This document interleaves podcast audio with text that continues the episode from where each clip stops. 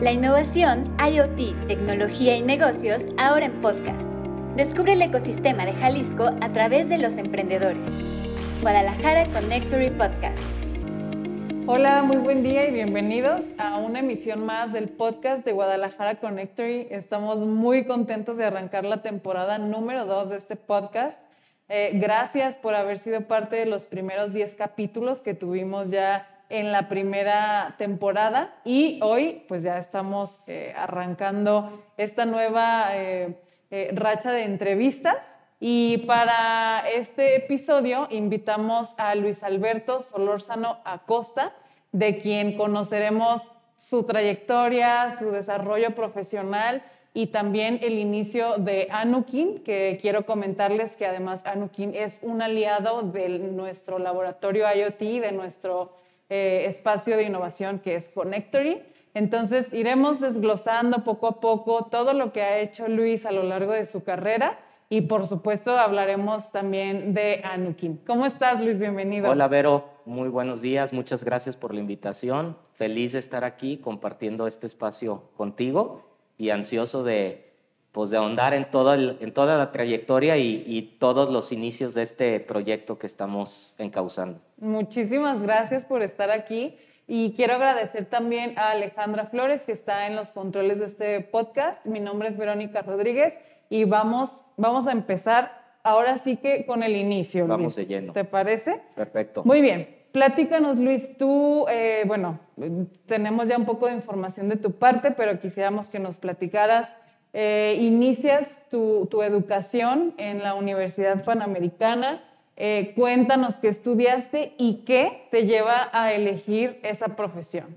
Sí, mira, yo desde chico siempre tuve mucha facilidad por los números, me encantaban las matemáticas, yo de profesión, de hecho, yo quería ser ingeniero químico. Okay. Era como que eh, lo que veía que se apegaba más a lo que yo buscaba. Sin embargo, la ingeniería industrial, que es la que termino estudiando en la Universidad Panamericana, me llamó la atención porque, como dicen los ingenieros industriales, somos todólogos expertos en nada. Entonces eh, vi que tenía más campo de acción, más áreas para implementar eh, todo tipo de ideas y obviamente hay que complementarlo, como somos expertos en nada, pues en, algún, en alguna rama para volverte un poco más competitivo. Decido la Universidad Panamericana por su plan de estudios, porque me encantaba eh, como la, excelencia académica que, manejaba y creo que maneja todavía. Y ahí me, me desarrollé en la carrera de Ingeniería Industrial y termino con un posgrado en Dirección de Operaciones. Ok. Eh, ¿Y, qué te lleva a, a, interesarte también como en esta parte de Dirección de Operaciones? O sea, ¿por qué especializarte en esto? Mira, las especialidades que estaban vigentes eran muy técnicas, excepto la de Dirección de Operaciones, eran especialidades en calidad o en temas ingenieriles. Y yo siempre eh, me sentí con mis mayores capacidades las veía en la dirección de grupos, en la gestión de gente. Eh, ya para ese entonces yo ya trabajaba en Flextronics, en ese entonces. Eh, ya tenía algo de gente a mi cargo y siempre me consideré una persona que sabía eh, potenciar a los equipos de trabajo. Entonces, la parte de dirección de operaciones me llama la atención porque a fin de cuentas lo que yo buscaba era en cualquier trabajo, empresa donde estaba, pues tirarle a, a la dirección general, ¿no? O hacer un CEO. Es lo que uno piensa. esto ya desde el inicio.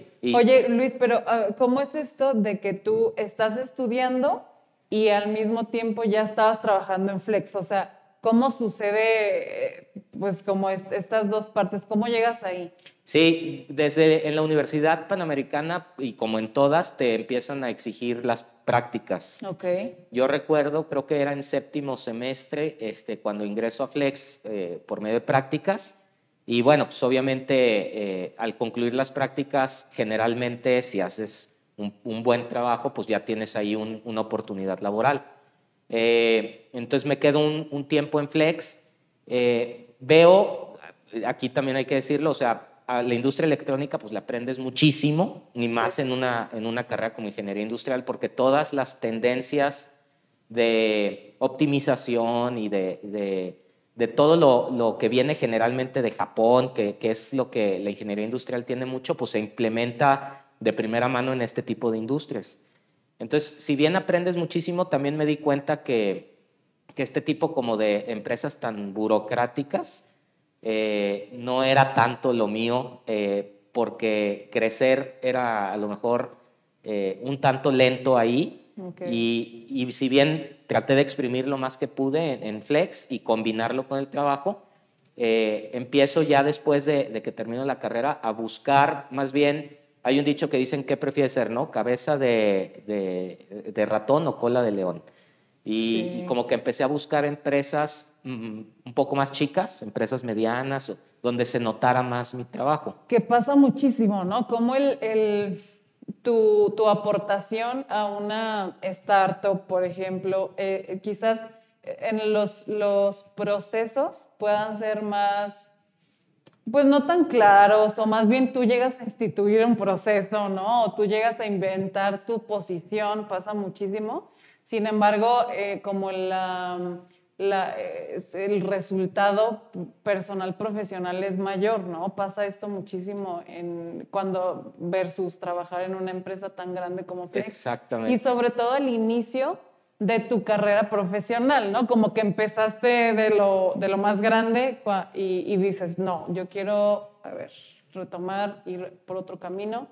Y entonces, ¿qué pasa? Totalmente. De hecho, bueno, es muy respetable. O sea, hay muchas personas que les encanta ese ambiente, ¿no? Y, hacen carrera y, crecen definitivamente, empiezan como practicantes y terminan siendo directores o presidentes de, de la compañía. En mi caso yo vi que, causar impacto, como tú lo mencionas, en las decisiones que uno toma o tratar de innovar o de proponer era difícil porque ya, para empezar, está muy institucionalizado todos los procesos, muy, muy esquematizados. Eh, y tú, si tú vienes de abajo, como después de ser practicante yo me convertí en un ingeniero de procesos, pues difícilmente te toman en cuenta hasta que no pase a lo mejor un tiempo donde eh, consolides un poco más tu trabajo. Y yo siempre tuve como las ganas de generar impacto desde el principio. O sea, como que quería alzar la voz y ser escuchado. Pues a lo mejor un poco millennial suena, ¿no? Así como que quieres este, llegar y cambiar las cosas de golpe. Pero decidí que de momento tenía que tender hacia algo, una empresa donde tuviera a lo mejor un poco más de responsabilidades, una empresa más chica que me diera la oportunidad de tener más responsabilidades y que tuviera más toma de decisiones. Claro. Y, al final, perdón, sí, te interrumpa. Sí, sí, sí. Es, eh, es más fácil, siempre va a ser más fácil uno moverse que tratar de cambiar un sistema, ¿no? Que ya está, claro. que tiene décadas funcionando. Sí, que yo pienso que hoy, o sea, eso yo te estoy hablando fue en el 2006, 2007, pues ya hace 15 años. Yo pienso que ha cambiado un poco, o sea, se está escuchando un poco más las ideas de los jóvenes. De hecho, por ejemplo, el plan, yo me he metido a ver ahora los planes de estudio de mi carrera, pues han cambiado radicalmente, ¿no? En 15 años este, se ven nuevas cosas. Y yo veo que ya, por ejemplo, pues hay muchos gerentes y directores pues arriba de los 40, 50 años en las empresas que difícilmente conocen ya las nuevas tendencias de la ingeniería industrial porque esas son las que se están enseñando ahorita. Entonces, sí empieza a haber ya más apertura para los jóvenes a ser escuchados, porque ellos sí traen de, primera mano de la escuela pues las tendencias. Pero eh, a mí me tocó un poco más de resistencia o eso lo noté. Sí, y también, bueno, tú también tenías muy claro hacia dónde querías ir, ¿no? Creo que también esto Ah, quizás si no hubiese sido de esa forma, habría más cabida a que tú te adaptaras, ¿no? Como a esta forma de Exactamente, sí, o sea, y la verdad es que desde ahí yo, yo también sentía que emprender iba a ser lo mío tarde o temprano. O sea, yo siempre desde la carrera o antes mm, me he visto con un negocio propio. Pero bueno, obviamente hay que hacer currículum, eso es importantísimo, hay que hacer experiencia, porque digo, este es un a, lo mejor a manera de consejo, que yo hoy se lo doy de hecho a mi hermano. Yo tengo un hermano de 24 años que está empezando su vida profesional. O sea, emprender es padrísimo, tiene sus pros, sus contras, pero hay que hacerlo ya con un currículum porque nunca sabes la vida qué vueltas te va a dar y el currículum ya nadie te lo quita. ¿no? Entonces, si tú emprendes sin currículum y luego a lo mejor después quieres iniciar tu vida laboral sin experiencia, pues va a ser ya súper complicado competirle a un joven que va saliendo. Claro, e incluso Luis también como conocer cómo, cómo funcionan las empresas, ¿no? De alguna forma te da un norte de cuáles incluso las tendencias y qué está sucediendo a nivel industrial en este caso. Sí, ¿no? O y, sea, y- y la- como tú dices, bien mencionas, o sea, la experiencia de tratar con diferentes equipos de trabajo, con personas de diferentes eh, pues, ámbitos culturales, este, educativos también, porque tú piensas a lo mejor que trabajar es el trabajo en equipo que hiciste en la escuela, pero no. ya cuando empiezas, y, y sobre todo cuando te dan gente a tu cargo, que también a, a veces son operarios, pues que, que a lo mejor tienen solo secundario, preparatorio terminado. Hay que, hay que hacer ese callo de, de saber que en una empresa hay eh, de todo tipo de personas y eso acuerdo. sí lo tienes que ganar de manera curricular. Sí, tienes razón. Ujú. Entonces, bueno, pa- pasa esta, este periodo con Flex, dura más o menos unos tres años, ¿no? Y después te vas a Pisa.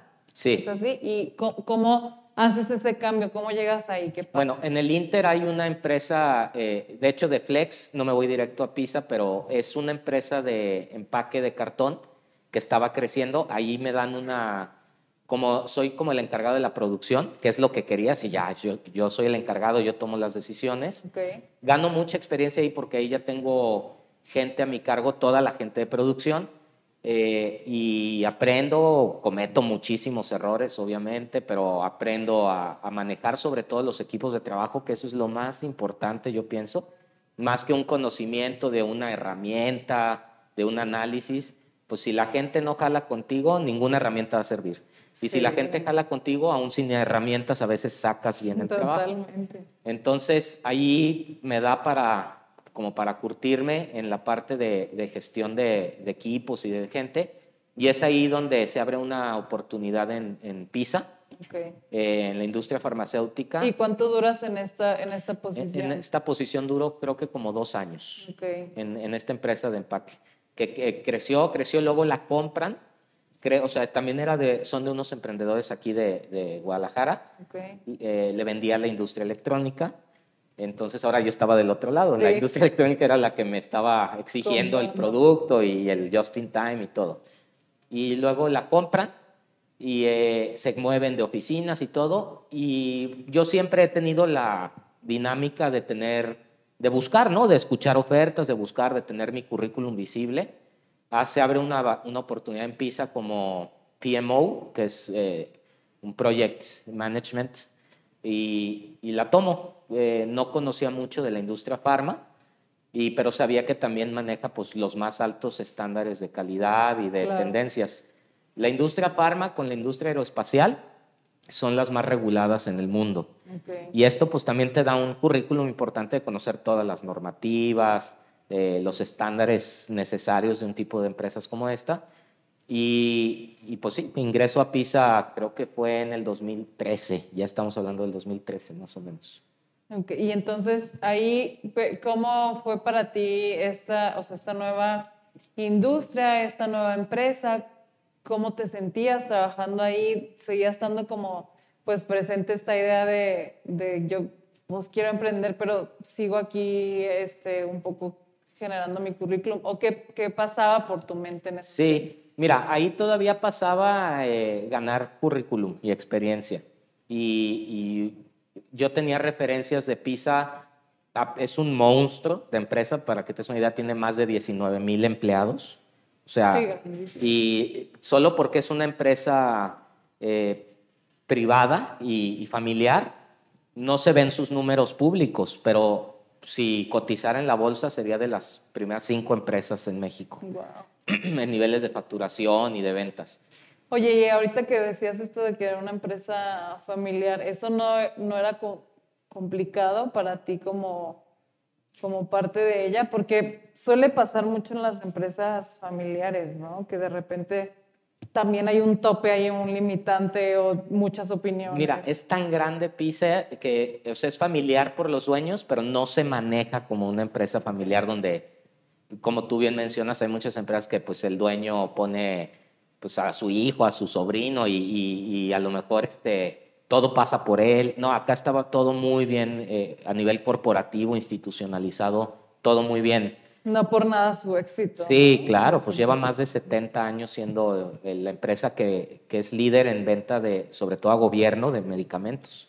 Y no, y el grupo PISA como tal tiene más de 12 empresas que no nomás es fabricación de medicamentos, es dispositivos médicos, es este, ropas quirúrgicas, son, son muchísimas cosas.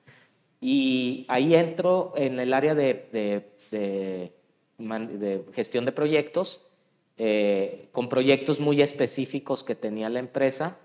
Me gustó también porque mi jefe era, era de Monterrey, se vino aquí a tomar el puesto y nos dio una libertad total eh, de, ¿saben qué? O sea, eh, no tenía yo, por ejemplo, horario de entrada y de salida, no tenía que checar. O sea, él nos decía, entrégame los objetivos. Sí. A mí eso me encanta, ¿eh? El, como el rendimiento por objetivos, más que por horas físicas de trabajo, es algo que yo siempre busqué. Hice clic con él, padrísimo, desde inicio. Y te eh, vuelve como muy autónomo, ¿no? Muy autosuficiente y como muy autogestionado. Claro. El saber qué es lo que tienes que hacer y que depende de ti únicamente, ¿no? y te conoces también un poco qué tan organizado eras sin que te lo estén diciendo, sin que te estén poniendo juntas diarias, a ver cómo vas. O sea, yo tenía, sí, cuando él me llamaba, si ya tenía que tener un resultado, pues ya lo tenía que tener, si no, iba a pensar que no hice nada en ese tiempo. Entonces te, también te, te vuelve más disciplinado, aunque pareciera que no. Yo siempre he buscado en, en las empresas eh, donde trabajo y ahora la que, la que estoy coordinando, que sea así, por objetivos. A mí me encanta. Eh, creo que la pandemia ha ayudado un poco también a eso, porque ya la gente cuando no podía estar físicamente en su lugar, pues había que confiar en ella y, establecerle objetivos. Incluso como empleado a aprender, ¿no? a distinguir en el home office entre estas son horas de trabajo y estas son horas de descanso. Ha sido un reto, ¿no? Definitivamente. Pero sí, estoy de acuerdo, creo que nos ha hecho eh, mejorar como colaboradores. Y yo siempre he pensado que el, el, empleado que no se adapta también es porque el jefe no le pone buenos indicadores. O sea, si tú eh, tienes realmente, si te dictan desde arriba los objetivos claros que tienes que perseguir, pues no hay, no hay más que dos, o los cumpliste o no. Entonces, Exacto. Eh, pero bueno, ya eso también hay, hay empresas que se les dificulta un poco ese cambio. Y ahí en Pisa pasa algo chistoso. Llevaba como seis meses y me asignan a un proyecto donde estaba directamente ligado al director de ingeniería industrial. Ok. Y esta es la manera de anécdota, te la cuento muy rápido. estábamos en una junta, eh, yo con el director, pues el director es un señor a quien le tengo un enorme aprecio, tiene 67, 68 años. Él casi, casi arrancó Pisa él le inició prácticas ahí, hizo, llevaba 50 años en la empresa. Toda su carrera. Es, era, o sea, el dueño, dueño de Pisa le tiene una estima enorme, como si ya fuera de la familia. Claro. Este, y en una junta, él presenta un dato que yo veo que está equivocado. Y mucha gente, y esto voy a dar un consejo a los chavos, pues mucha gente por el, el respeto de la, de, la jerarquía del director o algo se queda callado o algo. A mí se me ocurrió debatir en, frente de gerentes de planta y todo. Y le dije, ¿sabe qué está mal? O sea, eso no es el cálculo. No, así como que me acuerdo que me volteó a decir, ¿tú quién es? Yo iba mandado por otro departamento como a, a revisar el proyecto y después darle estatus a mi jefe. Pero yo dije, no, ese cálculo está mal, era un cálculo de producción. Estaban haciendo mal una, un cálculo porque en PISA los medicamentos hay varios como unidades. Puedes medirlo por pastillas o por cajitas que haces que una cajita puede tener 20 pastillas, así. Sí. Total, hicieron un cálculo equivocado que daba una capacidad de la planta muy diferente a la que estaban presentando. Y pues yo me, eh, me dijo, no, no está mal, y así como no te metas, y yo no, pues que está mal, y todo lo que va a venir después de eso, pues va a estar mal. Claro. Me puse terco, a lo mejor mal o bien, no sé, pero eso hizo, se molestó el director ahí conmigo, Qué fuerte, ¿no? O sea, qué fuerte este tema de decir, no, lo o sea, por algo lo estoy diciendo y justo lo que acabas de decir, lo que va a implicar, va a implicar? este cálculo y que haya una molestia, o sea, y también tú de repente decir... Pero fíjate, yo, yo, estoy seguro que gerentes, algunos también lo vieron y ellos no se, no, se animaron a levantar la voz. Y el, el, ahí el, el chavito ingeniero que fue mandado. Que fue mandado, que no me conocían, yo llevaba meses ahí, digo, me, te mueves entre plantas y yo creo que ni en los cuatro años que estuve ahí conocí a, la mayoría de la gente, pero eh, a la semana me habla mi director, me dice, oye, ¿puedes venir? Quiero hablar contigo. Y yo, me habló, se llama el ingeniero Guillermo, el director de ingeniería industrial, me habló el ingeniero Guillermo que te quiere en tu equipo. Y yo, ah, que te quiere como jefe. Wow. Ajá, así. Entonces tú dime, me dice, es un crecimiento para ti, ¿te quieres mover o no? No, pues sí, encantado. Ya Sí. jefe de ingeniería industrial era un puerto- puesto importante ahí en PISA. Entonces, a fin de cuentas, pues se dio cuenta, número uno, que sí tenía razón, pero dos, que defendí mi punto de vista. Qué Eso es importantísimo. Sí. Entonces, eh, a, partir, a los seis meses me muevo al puesto de jefe, donde me mantuve los siguientes tres años coordinando cuatro plantas en PISA. Vaya, pues ¿Cómo qué ves? cambio, ¿no? Sí. De repente. Sí, Cómo de verdad todas las... eh, La importancia de ma- mantenernos atentos, ¿no? En el día a día de lo que suceda en nuestro trabajo. No sabes en qué momento pueda cambiar. eh, no sabes cuándo, sobre todo cuando eres joven y vas empezando, no sabes cuál, cuál va a ser el momento en el que todos esos grandes directivos te volteen a ver, ¿no? Claro. Y, y estar listo para que llegue ese momento. y hacerse notar, ¿no? De cierta forma, con ciertos, eh, como tú dices, estando atento, generalmente pues ya llevas las de ganar contra otras personas que, Sí. que pues no, yo, o sea, yo por ejemplo ahí, pues sí me di cuenta que, que se valoró sobre todo la tenacidad con la que defendí un dato que yo sabía que tenía bien, ¿no? Sí, Y exacto. que de haberme callado, pues pasaba desapercibido. Wow, qué increíble. Gracias por, por compartirlo. Entonces de aquí ya pasas a, a otra empresa, ¿cierto? Ya estamos cada vez más cerca de llegar de a Anukin. Me- pero antes llegas a otra empresa. Sí, me, me sigo moviendo en el ramo de la, de la industria médica. ¿Por qué me muevo? Por, por un aumento salarial, casi del doble me ofrecen, y ya me ofrecen una gerencia importante a nivel nacional. Es la em- una empresa líder en, en fabricación de dispositivos médicos, sobre todo implantes corporales, Ok. basada aquí en Guadalajara también. Y me muevo ahí como gerente. Eh, conozco también, la, a ellos no fabricaban, solo distribuían. Entonces también me meto un poco más ya a la, a la parte logística, Claro. que es la que me faltaba. En PISA conocí toda la parte de producción, Producción, al 100.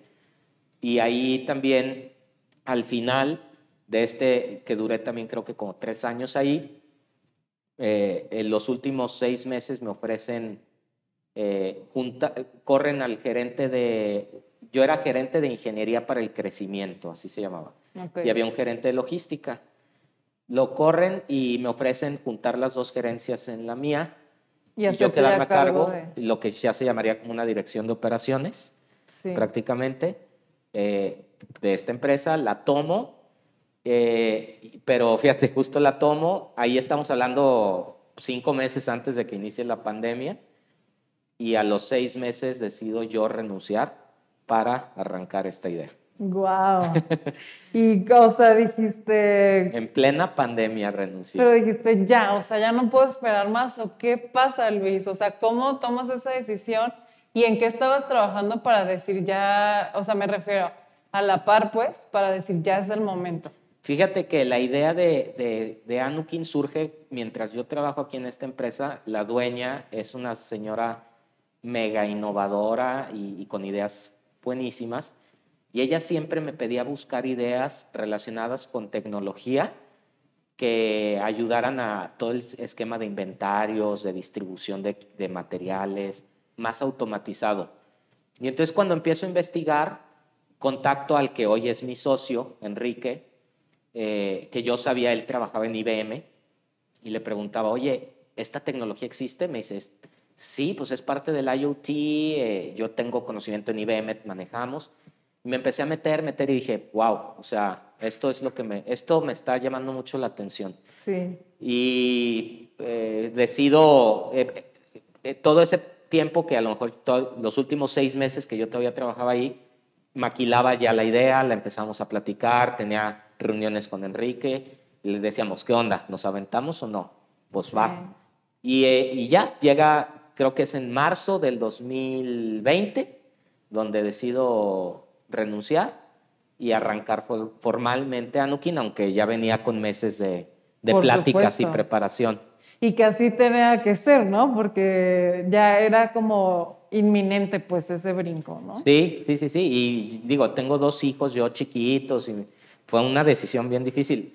De hecho, si me escucha mi esposa, todavía le va a dar coraje porque no la, no la consulté. Yo un día nomás le dije, ya Wow, renuncié, Luis. renuncié hoy. Y yo pensé, fíjate, yo pensé que me iban a dar dos, tres meses para entregar o algo. Me dijeron, era un día 18, el 30 entregas. O sea, era mi última quincena. y Qué dije, bueno, fuerte. este, pues va, ya me aventé a esto, pues a darle. Wow, o sea, qué increíble y, y cómo esa, la- esa seguridad de, de- como de la funcionalidad de un proyecto sustentada en investigación ¿no? y trabajo previo, pues te da a final de cuentas pues esa ese impulso, ¿no? Entonces, pero cuéntanos, para quienes nos escuchan y no sabe qué es Anukin y qué hace Anukin, ¿a qué se dedican ustedes? Bueno, Anukin sale la idea de traer soluciones a México basadas en IoT, eh, pero traer a México las nuevas tendencias eh, de diferentes proveedores a nivel mundial eh, de tecnologías, sobre todo nos enfocamos que se basen en Bluetooth. Ok.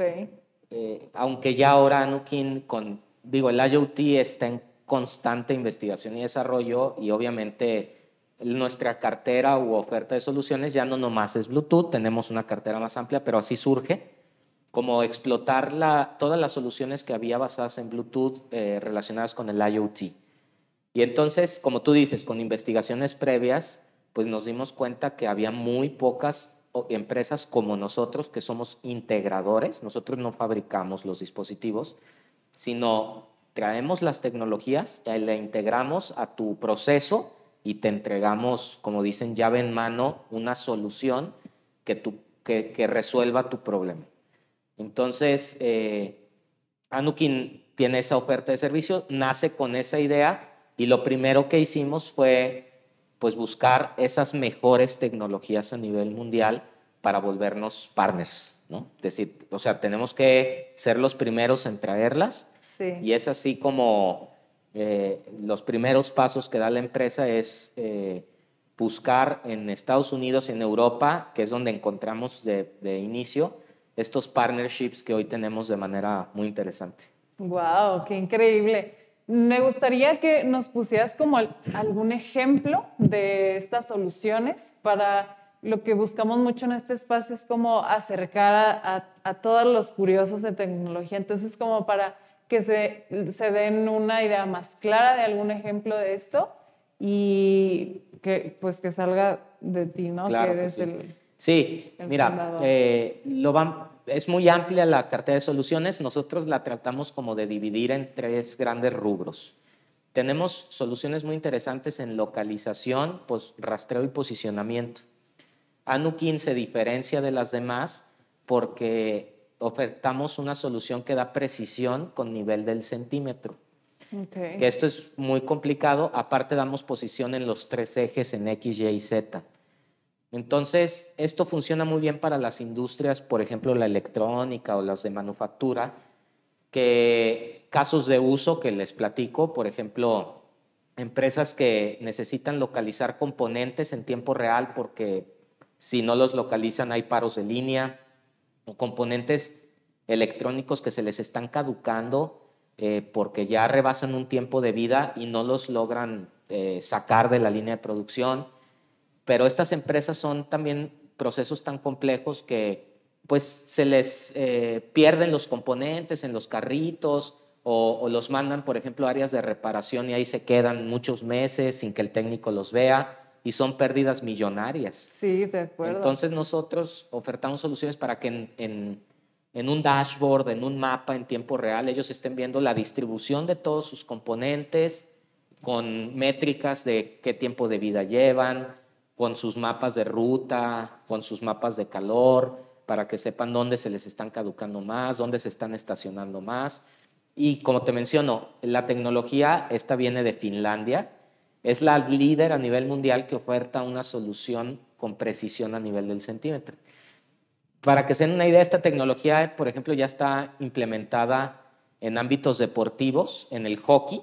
Ok. Tú imagínate el hockey, la velocidad y la aceleración que tienen los jugadores, ¿no? De un lado hacia otro. Sí. Y el disco, imagínate el disco. Sí. Entonces ellos le ponen un tag a cada jugador y al disco y en tiempo real ven todos los desplazamientos en un mapa, sin, con precisión de centímetro. increíble. Entonces, o sea, es algo que, que, que, no sé, ninguna otra empresa lo ha podido lograr más que ellos ahorita a nivel mundial. Y con esa tecnología precisamente arrancada Nuki, es a través de Bluetooth Low Energy. Otra solución, otra como rubro de soluciones son soluciones basadas en proximidad por Bluetooth y esta va muy encaminada a aspectos comerciales. Eh, hoy se trata de que todas las experiencias del usuario se vuelvan mucho más interactivas. Totalmente. En espacios comerciales, en, en eventos, en estadios, en conciertos. Y lo que nosotros podemos ofertar es que a través de tu celular, tú, eh, la empresa, la, la tienda, el, el, organizador del evento o del estadio, te esté mandando promociones personalizadas, te esté mandando ofertas, te estén llegando notificaciones pero no generales, sino para Vero, ¿no? Porque Vero sé que su comportamiento, sus hábitos de consumo son estos, ella le gusta cuando va a la plaza, recorre estos lugares, entonces hoy le voy a hacer llegar una promoción a Vero muy específica para ella. Y a la vez, a la empresa, al recinto, tiene un, un, un dato que es muy importante, que es saber en tiempo real el, el dato demográfico que, que, hay en ese momento en su, en su local, en su tienda. Claro. Entonces, imagínate una tienda que sabe eh, cada momento que quiera cuántas personas hay, pero no solo cuántas personas hay dentro de su tienda, sino cuántas son mujeres, cuántos son hombres, cuántos son hombres mayores, cuántos son chavos. Sí. Y, y si en un momento ve que el, la población en ese momento se encamina más a una oferta que les puede hacer llegar para elevar el nivel de ticket, pues lo encaminas. Y en estos momentos en los que los datos son, lo, son el rey, ¿no? Y en estos momentos en el que el marketing personalizado es lo que, pues, lo que está y lo que viene, y sobre todo, como en esta parte como de toda la regulación que existe en temas de marketing digital en el que ciertos sistemas operativos ya no permiten ese rastreo tan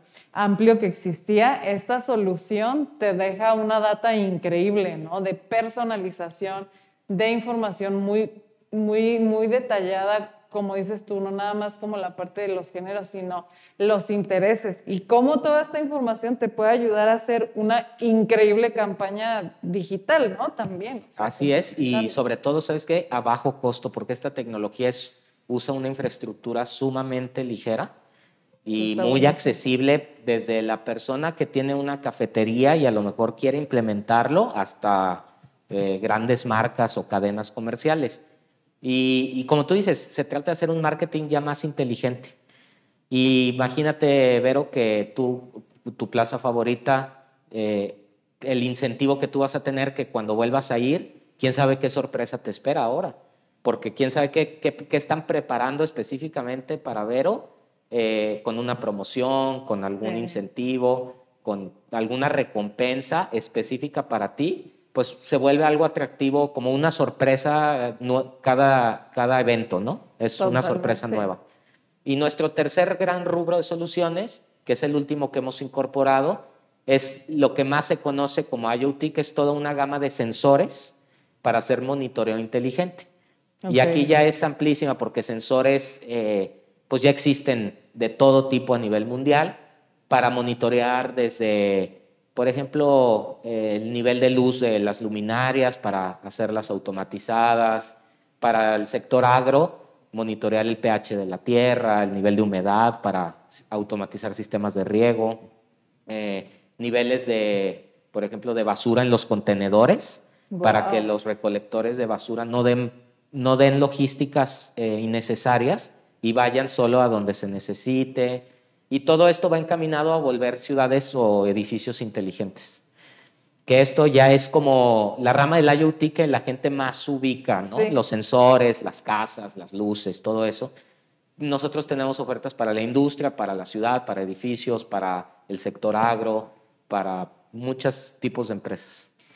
Me gusta mucho todo lo que nos cuentas porque al final de de todo vemos este gran aporte al ecosistema de innovación y más porque esta solución está aquí, pues, eh, como dices, viene de, con tecnologías que se han desarrollado en otros países, pero no sé, o sea, quisiera como preguntarte, ¿cuál crees tú que es, que sería como ese mayor aporte al ecosistema de innovación que Anukin está haciendo actualmente? Mira, nosotros, bien mencionas, no somos fabricantes, entonces la forma en la que nos diferenciamos o creemos que aportamos es en la integración.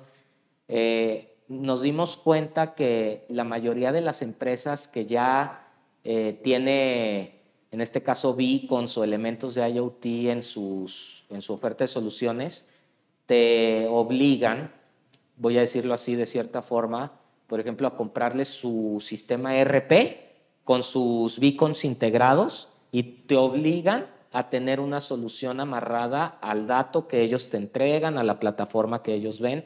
Y nosotros quitamos esas cadenas y dijimos, yo, nosotros vamos a ser integradores, pero a brindarle la solución, el dato, la visualización, la interfaz, la integración, como el cliente la quiera. Si él quiere que el dato vaya a su RP, si él quiere el dato en la nube, si él quiere que yo le haga un dashboard, si él lo quiere ver en su celular, si él solo quiere alertas vía mensaje, yo le adapto para que él tenga la solución, no tenga que forzosamente tenerla amarrada a, un sistema o a una visualización que ya tiene desarrollada la otra empresa. Y que muchas veces pasa que cuando es una solución amarrada o obligada a ciertos procesos, termina siendo inútil, ¿no? Sí, sí, porque se trata de que eh, la solución se adapte a tu necesidad, no tú a la solución. Exacto. Y además, creo que un punto a favor que tenemos también es que conocemos pocas empresas, si no es que hasta ahorita ninguna, que pueda interactuar entre estas tres tipos de tecnologías que te acabo de mencionar, la de posicionamiento y rastreo, la de proximidad y los sensores, entre ellas, para brindar una solución completa. O sea, nosotros lo que hacemos, de acuerdo al problema, diseñamos la solución. Decimos, a lo mejor sí necesita posicionamiento más proximidad para hacer esto. Cuando muchas solo brindan soluciones o de posicionamiento, o de beacons, o de sensores. Y nosotros a veces integramos un beacon con una antena de, de posicionamiento, con un sensor, y entre ellos los hacemos interactuar para dar una solución más, más precisa. Wow. Padrísimo, qué increíble y qué, qué fortuna que te hayas animado a dar este paso y, encontrar como eh, finalmente esta respuesta a tus ganas de emprender, ¿no? Me parece que es un excelente tema y una excelente, insisto, aportación a, a nuestro ecosistema de innovación. Gracias. Y bueno, pues lamentablemente siempre el tiempo es lo único que tenemos en contra en este podcast y estamos ya cerca del final. Pero fíjate que siempre nos gusta hacerle una pregunta a ustedes como emprendedores para compartir con la gente que nos escucha y sería, ¿cuál crees tú que es el mejor consejo que le podrías dar a un emprendedor? Sí, muy buena pregunta. Mira, a nosotros nos toca emprender justo en pandemia, en los inicios. Y yo lo vi, y el equipo en general, mis socios, más que como una dificultad, como una oportunidad, porque nadie iba a emprender en ese momento. Entonces, de ahí ya llevamos de gane, ¿no? Para las personas que se iban a animar y no se animaron por la pandemia, pues yo sí. Entonces ya, ya voy a llevarles eh, meses de ventaja en investigación, en hacer cosas que otros a lo mejor no se hubieran animado. Claro.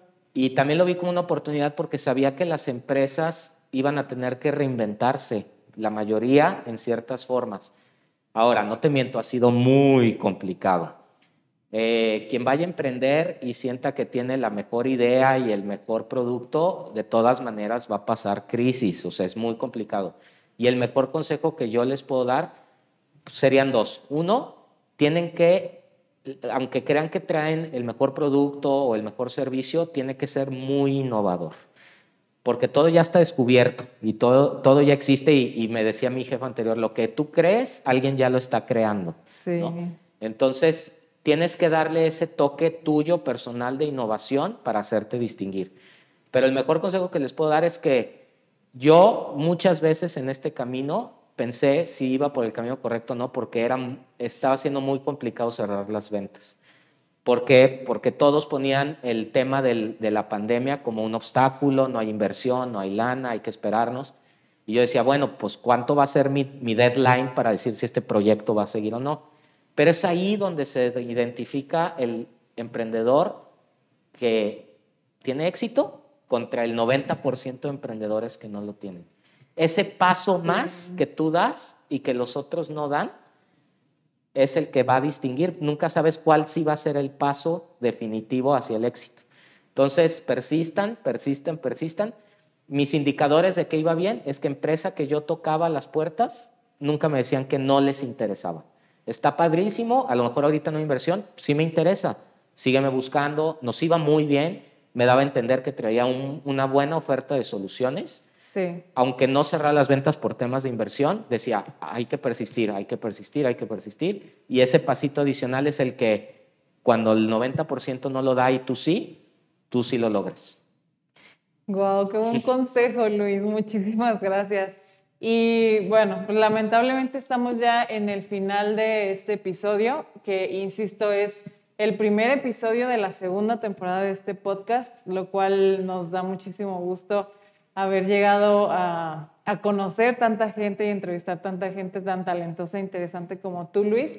Gracias. Y quisiera eh, mencionar, para la gente que esté escuchando este podcast, lo estará escuchando el martes y por fortuna eh, estamos a un día antes de un demo day que va a suceder en las instalaciones de Connectory. En las notas del episodio les compartiré el link para el registro del, Demo Day y se los comento porque Anukin será uno de los expositores que esté dentro de este Demo Day y tendremos eh, tal cual un stand donde ellos traerán algunas de estas soluciones que ya nos comentó Luis y también existirán eh, charlas y otros ponentes. Entonces me parece el tiempo justo para, para Anímense, regístrense y conozcan sí, todo sí, esto. Claro que sí. De todas formas, que como les comento, Anukin es una empresa aliada de, de Connectory. Estarán escuchando más información de ellos eh, a lo largo de los siguientes meses.